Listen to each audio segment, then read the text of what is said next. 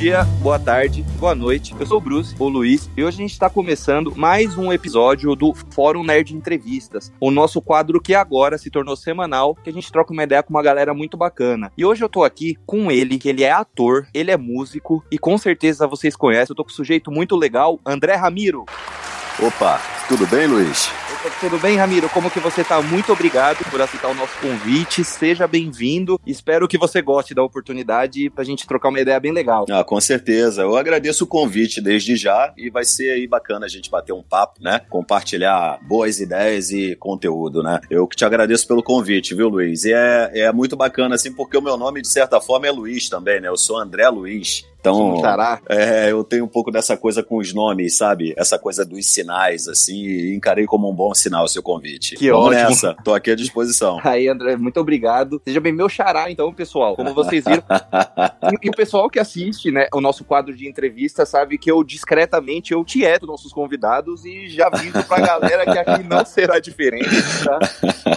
pessoal, só antes de começar a entrevista, lembrando a todos, né, acesse o nosso site www.forumnerd.com Lembrando que o O é com acento agudo. A gente tá lá no Twitter também, então nos sigam, arroba nerd underline fórum. E recentemente a gente começou a utilizar o Instagram, então também sigam a gente, arroba fórum nerd. E começando a bater um papo aqui com o nosso queridíssimo André Ramiro. Opa! Ramiro, é, você é, é, é um cara muito talentoso, muito artístico, né? Além de ator, você é músico. Você Ô, lembra gratidão. lá, como, como você, o pequenino Ramiro, você começou a se interessar por arte? Você lembra como foi, quantos anos você tinha, como que começou? Olha, Luiz, é uma coisa assim, eu não sei se eu vou conseguir dizer para você exatamente é, quando, é, digamos assim, quando a arte nasceu em mim, né? Mas eu sempre, eu sempre, eu não sei, eu acho que é uma coisa que não, não é nem quando nasceu, sabe? É quando aflorou, no caso. Eu acho que essa é a palavra certa, porque eu acho que ela já nasce na gente, né? É, todo mundo, de certa forma, é, tem algum tipo de dom artístico, acredito eu. Mas eu, desde muito pequeno, assim, é, não sei, desde os meus, acredito eu, seis, sete anos de idade, eu já era um menino assim que desenhava muito dentro de casa, é, um menino bem sonhador, assim, sabe? E assim, muito autodidata, sabe? Eu sempre fui muito autodidata, eu sempre fui uma pessoa que capta as coisas muito rápido e aprende muito rápido. Eu tenho uma capacidade de aprendizagem e de aprendizado muito rápida, sabe? Uhum. E confio bastante nela. Então acho que nasceu comigo, né? Essa coisa é, com, com as artes, essa, essas inclinações artísticas, né? E eu comecei ali com papel, desenhando, reproduzindo os desenhos que eu via é, na televisão e por aí foi, né? Assim começou. Show,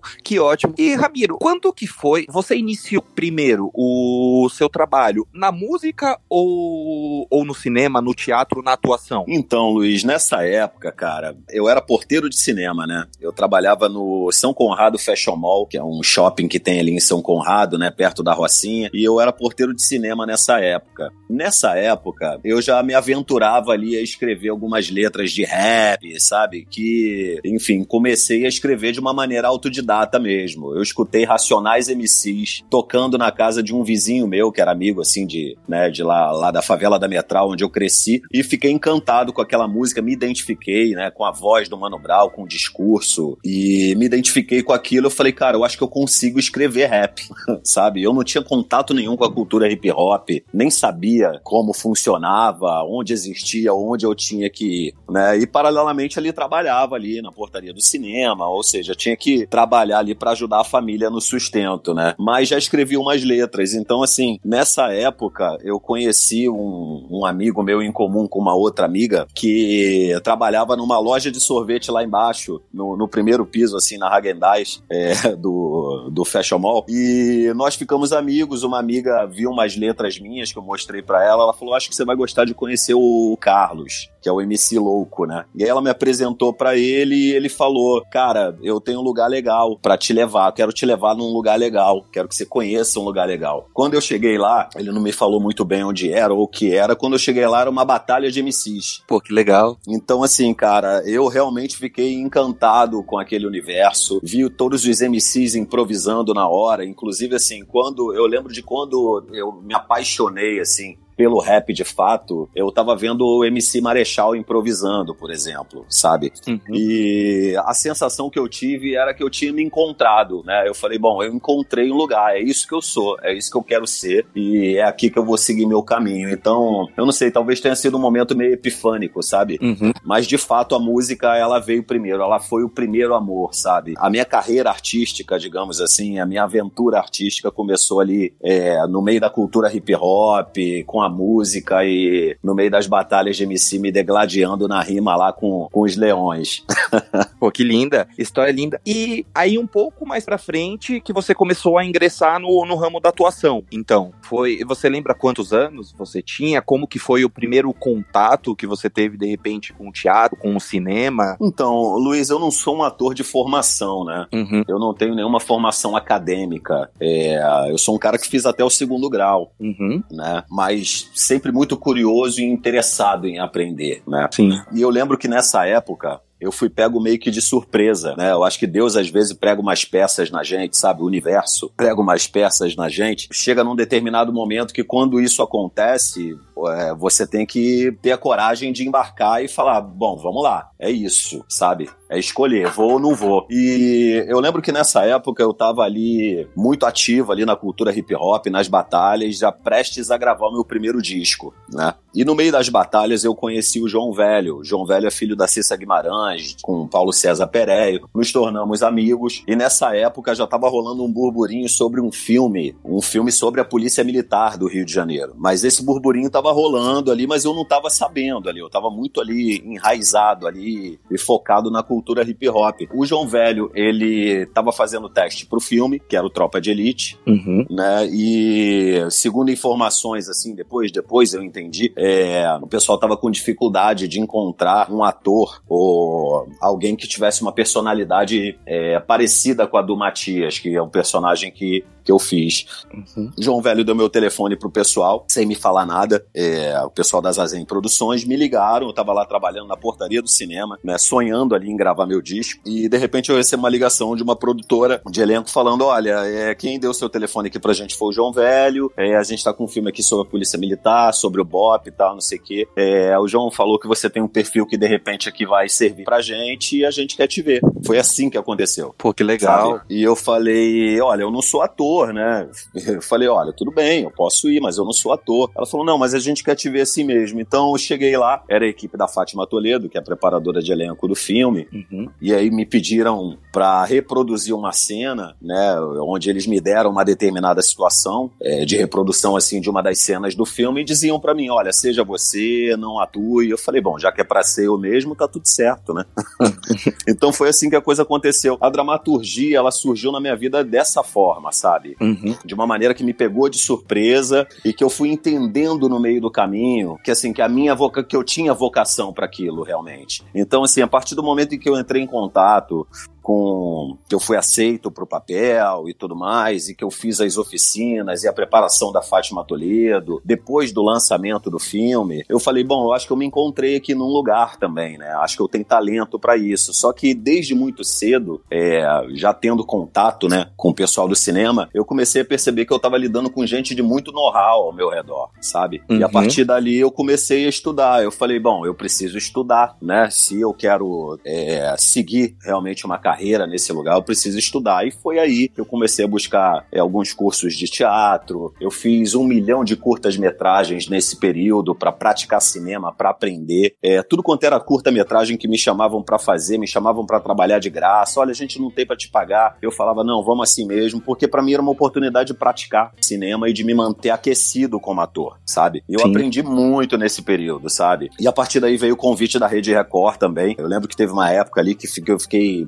é, sendo paquerado ali pela Rede Globo, pela Rede Record. Entendi naquele momento que a Rede Record seria a melhor opção, porque a Globo queria me oferecer um trabalho, que era um trabalho num lugar assim meio que de apresentador de um programa, meio tipo linha direta, sabe? Eu falei, não, eu quero ser ator, né? E a Record, ela me possibilitou isso, ela me deu essa, essa chance. Então fiquei 10 anos contratado da Rede Record e aproveitei também esse salário, né? É, fiquei ali recebendo um salário, né? Um, um belo salário durante 10 anos e aproveitei também para ganhar o máximo de informação que eu podia, né? E nesse período também viajei para vários lugares do mundo, né? Representando o Brasil e o, e o filme, o Tropa de Elite, em vários festivais de cinema ao redor do mundo. Então, ganhei muitas informações, né? Eu aprendi muito nesse período e me dei conta, uh, já desde o início, assim, que para eu me tornar um ator é, respeitado, né? Para eu me manter num lugar de respeito com a minha profissão e, e de um lugar onde eu me mantenha competente para que assim a coisa flua de uma maneira de uma maneira próspera, né, e saudável, que eu tinha que me manter estudando. Então eu tive que entender desde cedo assim que você ser ator é como você ser um médico, você tem que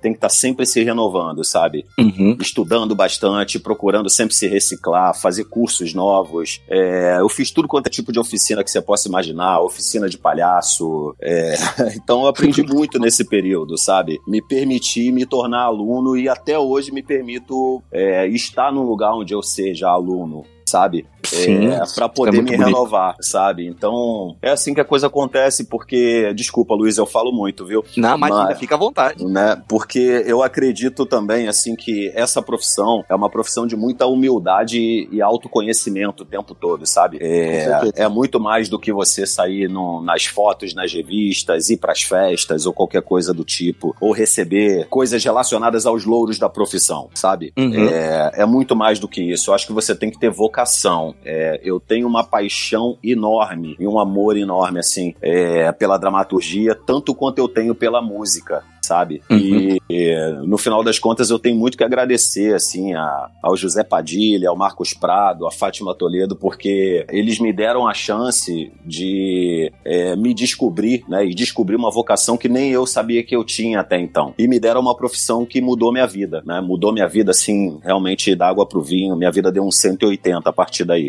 Isso é maravilhoso. Amiro, uma curiosidade, eu conheci o seu trabalho, né, no primeiro Tropa de Elite em 2007, uhum. e, e quando eu vi, eu fiquei impressionado com a sua performance. Eu falei, uhum. nossa, eu não conheço ele. Aí eu lembro que na época eu fui pesquisar, aí que eu vi que ele era o seu primeiro no trabalho no cinema, e desculpa Sim. o palavreado, a primeira palavra que me veio na cabeça foi caralho. Desculpa o palavreado, eu falei, ô, foi a primeira coisa que me veio na cabeça. E você mandou muito, muito bem. E uhum. depois você teve a sua carreira. Uma pergunta que me veio agora, é, você sentiu, sentiu, qual a diferença, na verdade, que você acha que é de você trabalhar fazendo cinema e uhum. você trabalhar fazendo TV, fazendo novelas ou fazendo seriados, para você, como ator, como profissão, você acha que são produtos que você precisa atuar de forma diferente? Ou você acha que se engloba ali na mesma categoria? Então, eu acho, eu acho na verdade, ô, Luiz, que o que conduz, na verdade, é a dramaturgia ou qualquer cena que você vai fazer, seja no teatro, na TV ou no cinema, o que conduz é a verdade né? Uhum. É o quanto você se envolve com as questões e com, com os conflitos da, daquele personagem ou daquela personagem. É, é você se entregar naquele momento, é você estar presente e,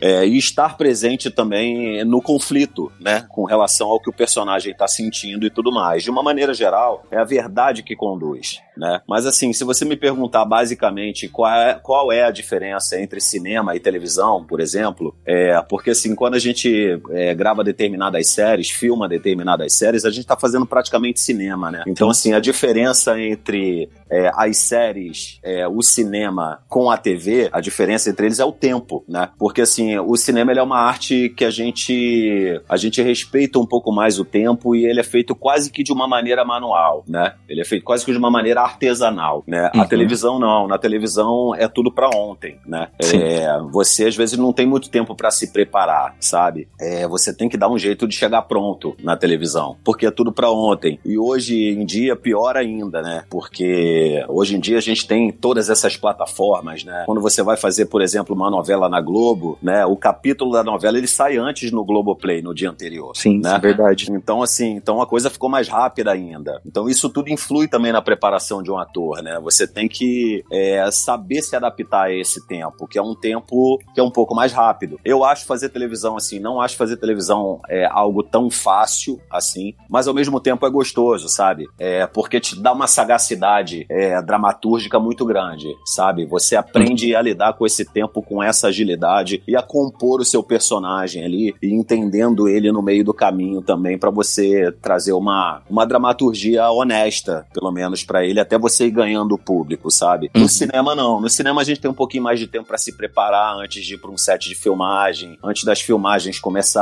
a gente conversa um pouco mais sobre as personagens. Para você filmar, fazer um filme, por exemplo, dependendo da cena que você for fazer, se for, por exemplo, uma cena externa, você vai ter que lidar com o tempo, né? Se o sol tá nublado, se o tempo tá nublado, se tá com muito sol, se vai chover ou não, né? As coisas são feitas com um pouco mais de tempo, é mais artesanal, sabe? Então é basicamente essa a diferença. Bacana, muito legal. E, Rabiro, pós, pós Tropa de Elite, eu imagino que imagino não, né? Com certeza o seu reconhecimento ele foi absurdo, porque Tropa de Elite fez um sucesso enorme, né? Uhum. É, você, de alguma forma, você se assustou ou você imaginou que o filme teria essa repercussão toda que teve? Porque eu lembro que na época, se minha memória não falhar, Tropa de Elite, foi, o primeiro foi lançado há 13 anos atrás, ele foi um filme que ele fez muito sucesso inicialmente por causa da pirataria também, né? Sim. Ele foi lançado antes, depois ele foi pro cinema. Foi um filme que eu já devo ter assistido mais de 100 vezes, com certeza. Eu amo esse filme. Sim. E, e você lembra quando que foi o momento que você viu e falou, nossa, esse filme fez muito sucesso? que a sua vida, no bom sentido, ela virou de cabeça para baixo? Então, Luiz, é, cara, eu preciso muito dizer isso nesse momento, assim. Esse filme, ele realmente ele foi um fenômeno, assim, em vários sentidos, sabe? É, inclusive na minha vida, assim. Tanto que a gente tá falando dele até hoje, né? Você vê, o Tropa de Elite 2, por exemplo, ele, ele foi lançado em 2010. São o quê? São 10 anos, né? De Tropa de Elite 2, né? O Tropa de Elite 1, o primeiro, foi em 2007. Ou seja, são 13 anos no total, né? 13, 14 anos no total, né? Acredito eu. E assim, a gente ainda tá falando disso. Uma das dificuldades, assim, é você se desvincular um pouco dessa imagem, né? Sim. O que não é ruim também no meu caso, né? Porque se a gente parar pra, pra pensar, existem tantos atores e tantas atrizes, assim, tão talentosas e muitas das vezes até mais talentosos do que eu, que não chegaram num lugar onde conquistaram ou, ou conseguiram um papel marcante, né? Em um trabalho que foi marcante né? Então, assim, isso de certa forma é muito bom para mim, mas ao mesmo tempo é algo que é trabalhoso no sentido assim, olha, eu posso muito mais do que isso, sabe? Sim. É, porque você vê, eu já, eu já fiz, sei lá, tô indo pro meu 22 segundo longa-metragem, talvez, e as pessoas só conhecem o Tropa. é, sabe? É um uhum. negócio muito doido, né? Eu já fiz inúmeras coisas na TV, é, no teatro, fiz é, teatro musical agora há pouco tempo, Dancing Days com a Débora Coker, mas o que marcou realmente as pessoas é o Tropa de Elite. Então, assim, a grosso modo dizendo, eu posso considerar que é uma benção e ao mesmo tempo uma maldição. né? Eu entendo. Porque, assim, é um pouco difícil quando você vem de um grande sucesso, você se desvincular um pouco daquela imagem. E não você se desvincular, assim, não porque te faça mal, mas porque o mercado naturalmente te joga nesse lugar. Ah, o Ramiro só faz isso. O Ramiro, né? Além de todos os estereótipos que a gente acaba encontrando no meio do caminho, que a gente sabe que existe na estrutura da nossa sociedade, como colocar o, o, o homem negro sempre num papel marginalizado, ou sexualizado, ou revoltado com, a, com, a, com uma arma na mão, sabe? Então, o meu trabalho a partir daí foi começar a buscar universos diferentes. Falar: olha, é, tudo que é papel que me deem como polícia agora eu vou começar a negar. Fiz alguns, né? É, mesmo pós-tropa de elite, mas é, eu vou começar a negar agora para ver, porque eu preciso também me aventurar em outros universos, né? Eu quero ser o médico, eu quero ser o advogado, eu quero ser o homem pai de família que ama, eu quero representar é, o cidadão brasileiro de bem também nas artes, né? É, e mesmo os vilões também, mas que sejam em universos diferentes, sabe? E é, é basicamente esse o trabalho que eu tenho feito de 13, 14 anos pra cá, sabe? E acredito que eu esteja conquistando, né? É, já fiz ali o médico, já fiz o professor, tenho feito, né? É, personagens como esses, é, tenho conquistado esse lugar, né? Mas é um lugar que você tem que ter muita resiliência, muita fé em você mesmo e é necessário também que você se posicione, né? Né? Toda vez que me oferece algum tipo de personagem, algum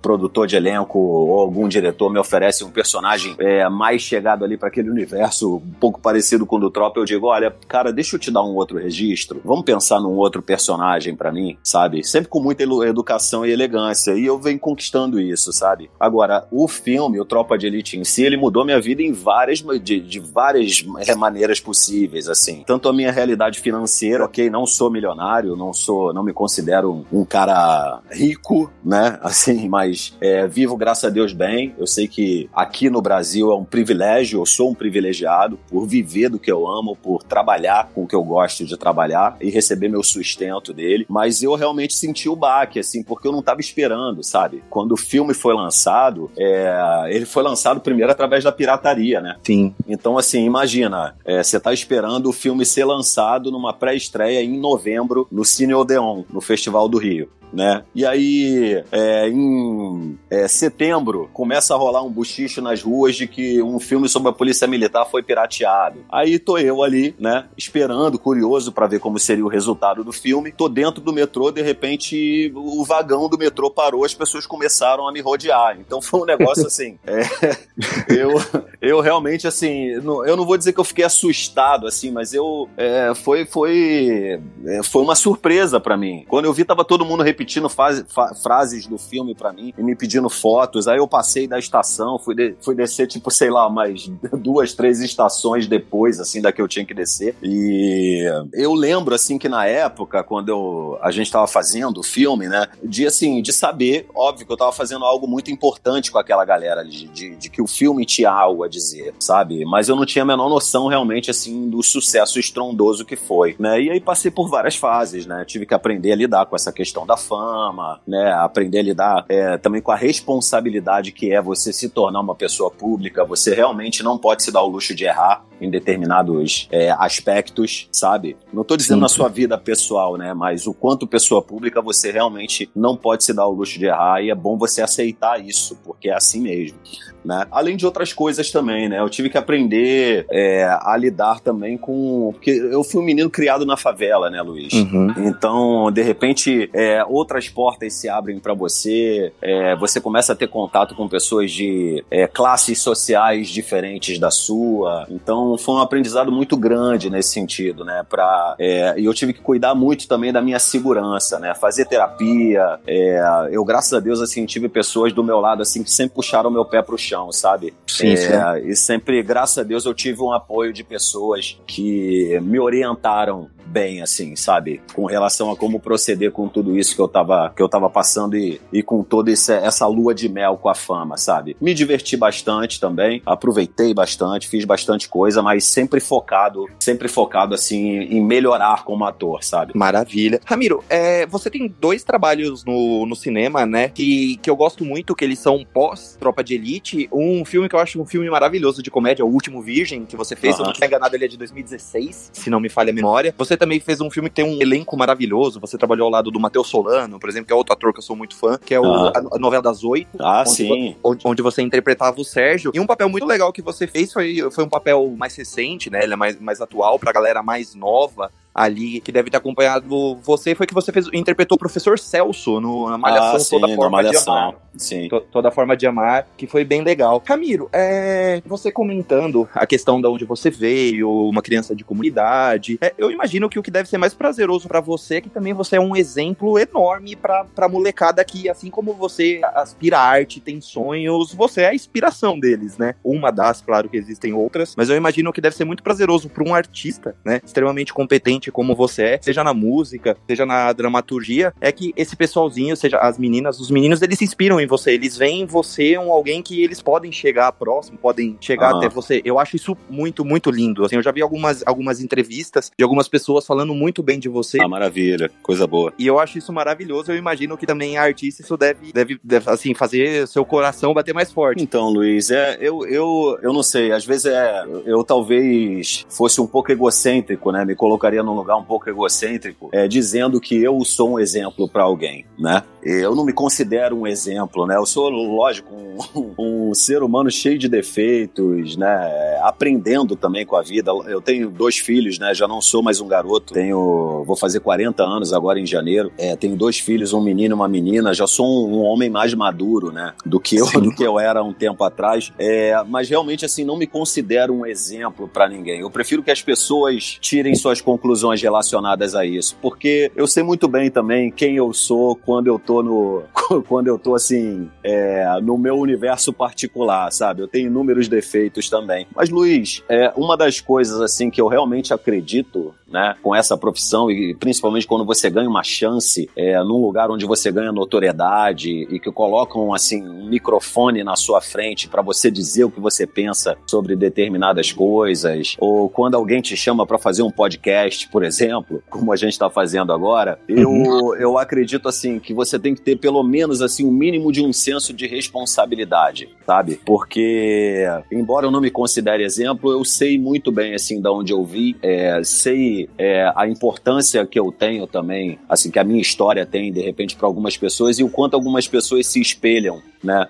É, com a minha trajetória. É, e eu acredito realmente assim que quando você ganha uma chance como essa, eu acho que tem que ser para você de alguma forma compartilhar coisas boas com as pessoas e que, que de alguma forma afete as pessoas positivamente. Senão não faz o menor sentido, sabe? Eu acho que é possível você viver uma carreira ou uma trajetória egoísta, né, só para você, onde você é, receba tudo e não tenha responsabilidade com nada ou não queira. É, acho que ninguém ou obrigado também, mas eu realmente acredito assim que o universo ele só funciona no compartilhar, né? Sim. Então, se Deus me deu a oportunidade de estar num determinado lugar onde eu possa compartilhar coisas boas, autoestima, é, onde eu possa compartilhar a vontade, realmente essa vontade, esse desejo que eu tenho de evoluir quanto ser humano e de, e de crescer o quanto artista, não só financeiramente, mas, é, mas também é, artisticamente, né? Com grandes trabalhos e com novos desafios. Se eu tenho oportunidade de passar essa experiência para as pessoas, principalmente para pessoas é, que vêm de um lugar é, similar ao que eu vim, né? De comunidade, de favela, sabe? Que está precisando de uma orientação. Então uhum. eu seguro essa bronca, sabe? Eu falo, pô, legal, veio pro meu peito, Deus jogou aqui no meu peito e eu, a única coisa que eu posso fazer em agradecimento é compartilhar minha experiência e compartilhar é, coisas que possam afetar as pessoas positivamente não faria o menor sentido se não fosse assim para mim, sabe? Uhum. E, a, e a sua história, ah, Miro, ela é linda, ela, ela é muito bonita, eu, eu te admiro muito, eu falei aqui, a gente vai te... Oh, gratidão, vou te etar, amigo. Vou te etar meu convidado, sou, sou muito seu fã, Amiro, acompanhei muito, te conheci ali em 2007, né, devido ao Tropa de Elite, acompanhei bastante coisa que você fez depois, né? Uhum. E Ramiro, hoje, nesse atual momento triste, né, que o Brasil, o mundo, na verdade, vive, que é o momento da pandemia, eu imagino uhum. que, que para o Ar deve ser um momento muito difícil, porque é um momento que você meio que tem que parar, né? Uhum. Você é parado, você não consegue gravar seus filmes, gravar suas novelas, Sim. fazer shows, fazer apresentações. Como que foi esse começo, principalmente aqueles primeiros primeiro mês, segundo mês ali, março, abril de pandemia? Como que você fez para você, tanto de mente, é, psicologicamente, quanto fisicamente, você se manter bem, você poder relaxar? Foi complicado para você? Você levou numa boa? Como que, que foi? Então, Luiz, eu acho assim, foi complicado para todo mundo, né? Imagina, né? A gente, de repente, é, de repente a gente recebe a notícia de um vírus que nasceu lá na China e que de repente ele vira um astro pop e resolve fazer uma turnê mundial. Mundial. Imagina, né? Assim, é, foi complicado para todo mundo, né? Eu acho, assim, é, pegou todo mundo de surpresa. Quando que a gente imaginou que a gente ia viver uma situação como essa, né? É, eu assim, particularmente no planeta, nunca. no planeta Terra, imagina. Sim. Né? Eu nessa época, assim, quando é, essa a quarentena, né, começou, eu tava gravando Malhação. A novela ela teve que terminar às pressas, né? Sim. Por conta do, do vírus, né, e da pandemia.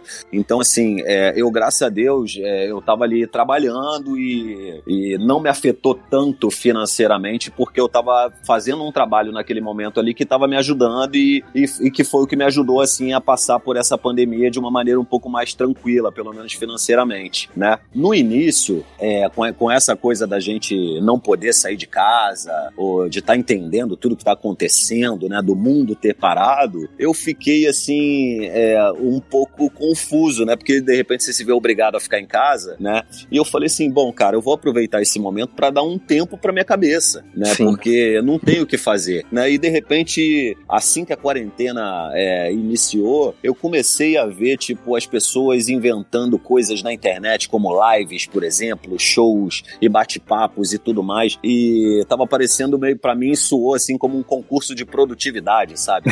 Sim. Eu falei, mas pô, peraí, cara, é, tipo, o negócio acabou de acontecer, né? Tá bom que eu acho que esse momento traz, assim, muita coisa criativa também, mas eu precisei realmente parar para rever algumas coisas, assim, até com o quanto ser humano, sabe, comigo mesmo. Dar um tempo pra minha cabeça, rever minha relação, por exemplo, com, com a minha companheira em casa, sabe? Algumas questões também com meu filho, questões familiares, sabe? E a partir daí, né, é, eu me permiti, por exemplo, é, ser criativo. Depois de algumas coisas entendidas e resolvidas para mim, o resultado disso foi, por exemplo, começar a gravar meu disco novo, né? Compor e gravar meu disco novo. Falei, bom, acho que eu entendi aqui é, tudo que tá acontecendo aqui dentro, agora eu posso ser criativo. A partir daí comecei também a participar de algumas lives que me chamavam, entrevistas e tudo mais mas é, o que a, a, quarentena me trouxe de, de, de criativo, assim, de, de, produtivo, realmente foi esse meu segundo disco que eu tô fazendo, assim, com muito carinho, muito, muita paixão, sabe? E, e, esse disco, André, ele já tá pronto ou você ainda tá em fase de finalização dele? Não, a gente ainda tá gravando, na tá verdade, tá gravando? né? Eu tô gravando meu disco em casa, Luiz, né? É, uhum. Comprei uns equipamentos, né? É, é, tudo que é necessário aqui pra gente é, gravar, né? O disco, uhum. meu produtor, geralmente, ele vem pra cá, né? A gente tomava um banho banho de álcool aqui, botava máscara e tal, e começava a gravar, né? Então a gente ainda tá em processo de produção dele, né? Uhum. E, é, eu não tô com pressa, sabe? É, porque eu sei também que o que leva a minha vida, na verdade, o carro-chefe da minha vida é minha carreira de ator, né? Sim. Mas a música, eu tenho uma paixão muito grande pela música e, tenho, e, e, e uso ela como uma ferramenta de para me expressar, né? Então, uhum. é basicamente isso, é, é esse desejo de me expressar através da música que me conduz mas a gente está realmente assim em fase de produção. Vai ser um disco com mais ou menos 12 faixas. É, inicialmente eu achei que fosse ser 16, eu pensei em fazer um disco duplo, mas aí eu entendi aqui com o meu produtor da Síria é, que a gente devia fazer realmente assim um disco com menos músicas, sendo um pouco mais objetivo e trazendo um som legal pra galera, falando coisas boas, sabe? Pô, que lindo. E tem alguma ideia, você já sabe para quando que é previsto o lançamento dele, Ramiro? Então, Luiz, 2021, né? Ainda não sei. Eu realmente, assim, não tô com pressa. Eu tô realmente tomando uhum. meu tempo para produzir um disco bonito, sabe? Sim. É, e não tô muito preocupado, assim, com datas, mas acredito eu que ali, que no primeiro semestre eu já comece a lançar algumas coisas, né? O ideal pra gente aqui é que a gente comece a lançar alguns singles é, antes de lançar o disco. Então acredito eu que talvez pro segundo semestre eu lance o disco, mas ali no primeiro semestre eu já comece a lançar umas novidades ali, uns singles é, ou uns videoclipes aí pra, pra galera poder ir acompanhando o trabalho e se familiarizando ao trabalho, né? Pô, que ótimo. E, Ramiro, a penúltima pergunta da nossa entrevista é também sobre esse cenário de pandemia. É, eu, principalmente o Ramiro músico. Agora, eu pergunto, é, você é a favor ou você, você é contra? Você tem alguma opinião formada sobre a volta das coisas ao, ao normal nesse atual cenário? Por exemplo, você é a favor dos shows irem voltando com uma plateia menor, de repente? Uhum. Ou você ainda acha que é o momento que a gente precisa, precisa melhorar a situação do mundo mesmo, né, da pandemia, porque muita gente fala assim, ah, a pandemia acabou. Não, a pandemia não acabou, uhum. né? As coisas, algumas coisas estão voltando ao normal, mas a pandemia aí ainda tem, infelizmente, tem muita gente morrendo, muita gente sofrendo com, com a Covid. Qual é a sua opinião sobre isso? Você acha que precisa ir voltando aos poucos? Você acha que, que é melhor segurar um pouquinho? O que, que você pensa sobre isso? Luiz, a resposta para isso é muito complicada, né? É complexa, né? Uhum. É bem complexa, assim, porque é, é, o setor artístico, né, é, foi o primeiro a parar e provavelmente vai ser o último a voltar, né? né? Sim. As coisas estão voltando ali aos poucos, de uma maneira meio reduzida e tudo mais, mas não voltou de fato, né? Sim. É, no meio do caminho, assim, é, é no meio dessa, é, dessa quarentena, né? Eu, eu, eu, tive eu tive notícias, assim, até de amigos meus, assim, que estavam passando dificuldade, artistas que estavam passando dificuldade porque não estavam conseguindo trabalhar, porque o, os shows, os espetáculos espetáculos eles foram cancelados, né? Grande parte, todos eles foram cancelados sem é, uma previsão de quando fosse voltar. É, e muita gente passou por dificuldade nesse período também. Mas ao mesmo uhum. tempo tem o lado é, da proteção relacionada à saúde pública, né? Dessa proteção que a gente tem que ter, né? E dos cuidados que a gente tem que ter relacionados à saúde pública. Então, assim, é, eu não tenho como dizer que sou contra e há um movimento que está acontecendo que também está ajudando, né, algumas famílias a se sustentarem, né? Mas ao mesmo tempo é um lugar assim, você vê a resposta a gente fica entre a cruz e a espada, né? Mas ao mesmo Sim. tempo é, entendendo também que assim que a gente está tentando, né, o ser humano de uma maneira geral, a gente está tentando é, se renovar e se reinventar de uma maneira em que a gente se proteja também, né? Para que a coisa não pare, mas que ao mesmo tempo a gente se proteja. E é óbvio que no meio do caminho, né, muita gente erra a mão. É, você vê aí, você anda às vezes aqui no Rio de Janeiro, parece que não, a gente não passou por uma pandemia, entende? As pessoas já não estão usando máscara na rua, é, aglomerações e aglomerações assim rolando, e algumas festas clandestinas também rolando. Então, assim, é muito difícil a gente se colocar e ter uma resposta concreta, sabe? Assim, ah, eu sou a favor, eu não sou a favor. É, mas eu acho acho que assim, o que a gente tem que tentar entender é a melhor maneira realmente assim de da gente voltar a trabalhar, mas com segurança, né? Que é o que está acontecendo agora, é, por exemplo, com o audiovisual, né? Eu tô no meio de um processo de um filme onde toda vez que eu tenho que ir para lá eu tenho que ser testado, né? Eu vou fazer uma novela agora é, na Rede Record, é, a Gênesis, e tive que ser testado pro Covid, né? E aí os protocolos de segurança. É, o que eu acho realmente é que a gente tem que respeitar de fato os protocolos de segurança, sabe? Com certeza. E principalmente assim, se respeitar, né? Se a gente tá sentindo alguma coisa, acho que a gente tem que ficar em casa, a gente não tem que se aglomerar, é, a gente tem que se proteger, porque assim, muitas das vezes não tem muito a ver com a gente, tem mais a ver com o outro também, né? Sim, com certeza. Sabe? A gente não precisa só se proteger, a gente tem que pensar também no próximo, né? Então, assim, é, a gente fica entre a cruz e a espada, né, Luiz? Porque ao mesmo tempo que todo mundo precisa trabalhar, a gente precisa se proteger. Então, é muito difícil dizer o certo e o errado nesse sentido, sabe? Mas eu acredito que a gente esteja aí buscando o, a gente, quando eu digo o ser humano, né? É, uhum. a gente está procurando a melhor maneira aí de ter o nosso sustento e tentando se proteger da melhor maneira possível, né? Eu só acho que é realmente necessário que a gente respeite os limites, né? É, se, sei lá, vai acontecer um espetáculo onde, é, onde tem um determinado é, onde se estipula né, um certo número de público, acho que a gente tem que respeitar isso e respeitar realmente assim a, a, esse afastamento que é necessário ter, sabe? Pelo menos até essa vacina chegar e a gente comprovar a eficácia dela também, porque é uma incógnita, né? A gente não sabe também se essa vacina é, vai ser a salvação da lavoura, a gente não sabe também se a gente vai tomar essa vacina e se muitos vão morrer com isso. Então, assim, é, é um lugar realmente assim que é uma incógnita gigante, é uma interrogação gigante, entendeu, Luiz? É, eu só espero que a gente que a gente consiga, né, que, que nós, de uma maneira geral, que a gente consiga lidar com todas essas questões assim, respeitando realmente, é, se respeitando e respeitando o próximo, sabe? É isso que eu espero. Com certeza.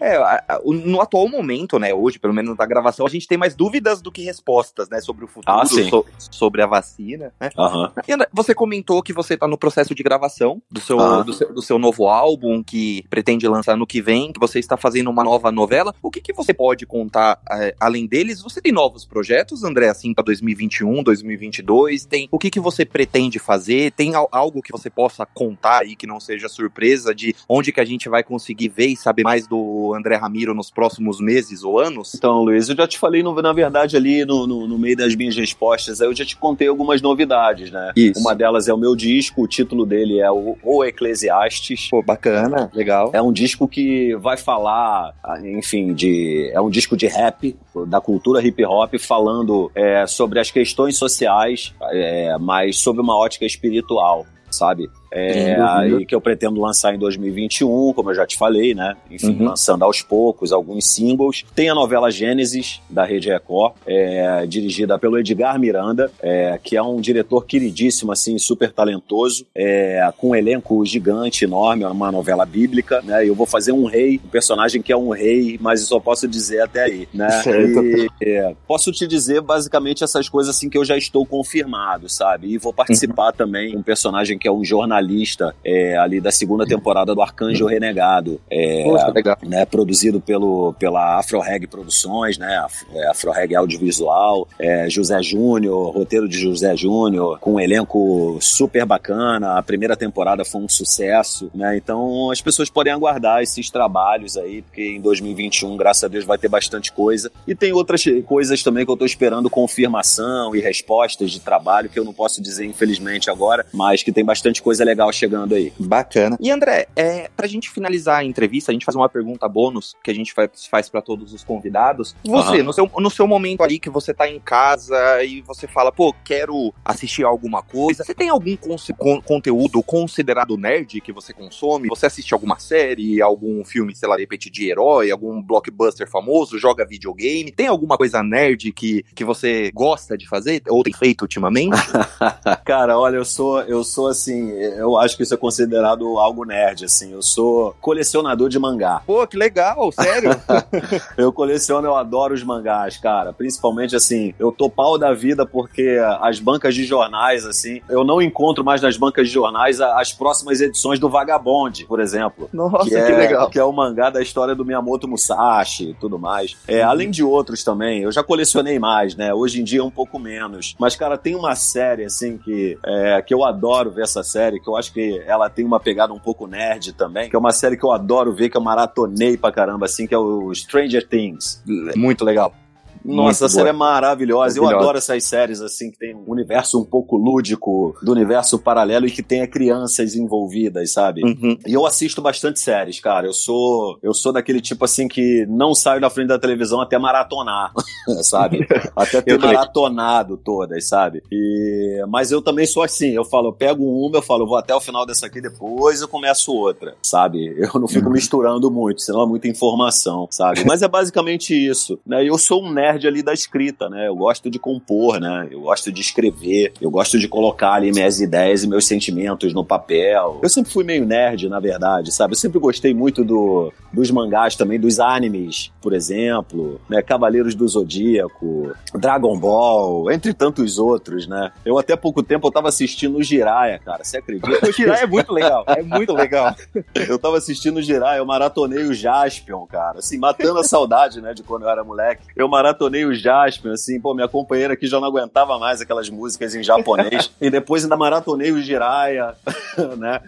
Aí deu uma maratonadinha também nos Changeman, sabe? Não, muito legal. Então, assim, coisas do universo nerd, né, cara? Pra quem gosta, gosta, né? Com certeza. Você sabe que meus amigos eles me enchem o saco, porque o meu Cavaleiro do Zodíaco favorito é um que eu acho que só eu gosto, que é o Seiya. O Seiya, É, eu acho que só eu, cara, todos os meus amigos falam: Meu, ele é o mais chato, você é doido, não sei o quê, mas confesso, o pessoal aqui vai me xingar quando eu ver essa entrevista, mas o Seiya Ah. é meu Cavaleiro do Zodíaco favorito. Cara, engraçado, né? Porque o Seiya, ele é o protagonista, né? O grande herói, na verdade, é ele, né? Ah, o, nome, o nome da série, por exemplo, não é Cavaleiros do Zodíaco, é Saint Seiya, né? Sim. É o, O Santo. Seiya, né? Ele é, o, ele é o santo, é o grande herói, né? Interessante, cara, interessante. Eu não sei, eu gosto muito do Shiryu, sabe? Mas eu confesso pra você que eu sempre me identifiquei mais com o Seiya também, né? É muito louco isso, cara. Eu desde André, moleque eu sempre me você não pode falar na entrevista, André. Você não pode falar pra mim isso aqui no áudio. Porque eu vou ter que te quitar mais, meu. Não, não pode. Cara, é que eu sempre me identifiquei com o herói, cara. É engraçado, né? Tem gente que se identifica mais com o vilão, porque dizem que os vilões eles se divertem mais. Mas eu sempre me identifiquei mais com o herói. Eu e também. aquela coisa, é, talvez um pouco impulsiva do Seiya, daquele garoto impulsivo, é,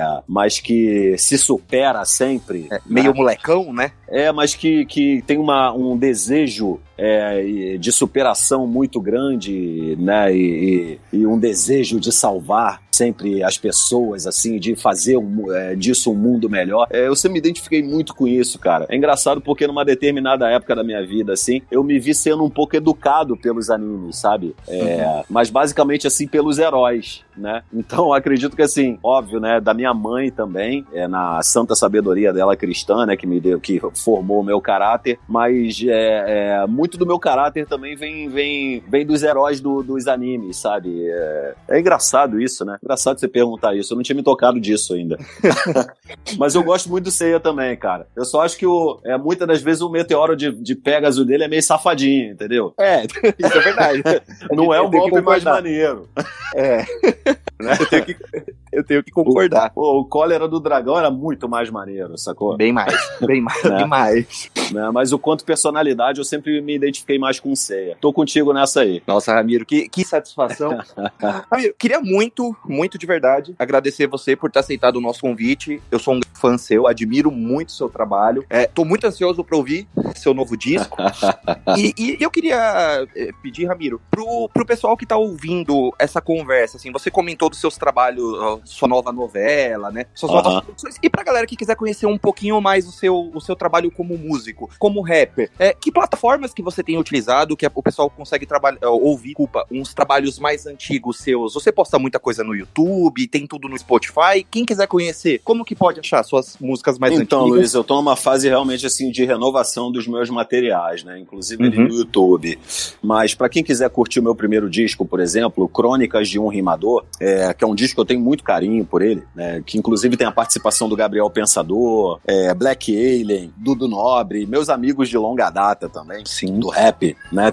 Tem algumas uhum. participações uhum. ali muito especiais para mim. É, para quem quiser curtir e ouvir esse meu disco, ele tá em quase ele tá em todas as plataformas digitais, é, Deezer, Spotify, é, entre outras também, e, e, no YouTube também. No meu YouTube tem o canal ali, né? Eu tenho o meu canal do YouTube, que é André Ramiro Oficial, é, que tem ali o meu disco completo, tem alguns videoclipes também que eu gravei, é, e alguns poucos vídeos, mas que já dá pra galera sentir a vibe ali do trabalho e ouvir. Eu espero que as pessoas gostem, assim, porque é um disco realmente que saiu do meu coração, sabe? Saiu da minha alma. Fiz ali com, com verdade, com alma. É o Crônicas de um Rimador. Maravilha. André, então eu queria imensamente, né, agradecer você por ter aceitado o nosso convite, bater esse papo bacana. Você é muito legal, todo mundo, você tem muitos fãs, você sabe disso, é uma pessoa muito querida, muito Prazer, talentosa. Querido. Obrigado. Eu gostaria de agradecer do fundo do meu coração, muito obrigado por essa oportunidade. Foi uma honra mesmo honra trocar, trocar uma ideia. Eu sei que eu não estou à altura do meu convidado, mas espero aí que, que isso, rapaz, jamais.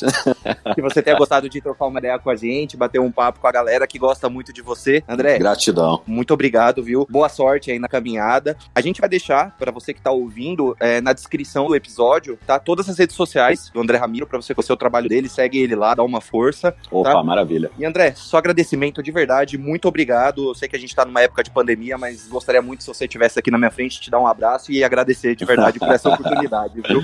Tranquilo, meu amigo. Obrigado, Luiz. Olha, obrigado pelo convite, adorei o papo, achei o papo realmente ótimo, assim né? Foi leve, descontraído. Eu só tenho a mania de falar muito, né? Eu realmente falo muito. Eu, eu, eu costumo dizer que eu não sou eu não sou falador, eu sou falante, né? Talvez até um pouquinho prolixo, mas eu gostei realmente da entrevista. Só tenho a te agradecer, a honra foi toda minha. Prazer, muita luz aí para todos, né? Que a gente é, aproveite, né? Esse momento para que a gente se reinvente o quanto é, seres humanos melhores, sabe? Eu acho que é, não existe outro caminho senão esse. E só agradecer mesmo, viu? Obrigado. Eu espero que todos, todos os ouvintes aí tenham gostado da, da nossa entrevista e qualquer coisa eu tô por aqui. Maravilha. Pessoal, então é isso. Foi nosso queridíssimo André Ramiro. Novamente, tá no, na descrição do episódio, tem todas as redes sociais do André. Sigam ele lá. É um cara muito bacana, muito talentoso, que todos vocês conhecem. E, pessoal, obrigado por mais um episódio. Domingo, domingo que vem a gente tá de volta com um novo convidado. Espero que vocês gostem. Comentem aí com a gente. Acessem nossas redes sociais, acessem as do André. E até mais, galera. Valeu, obrigado. Valeu a todo mundo. Tchau, tchau.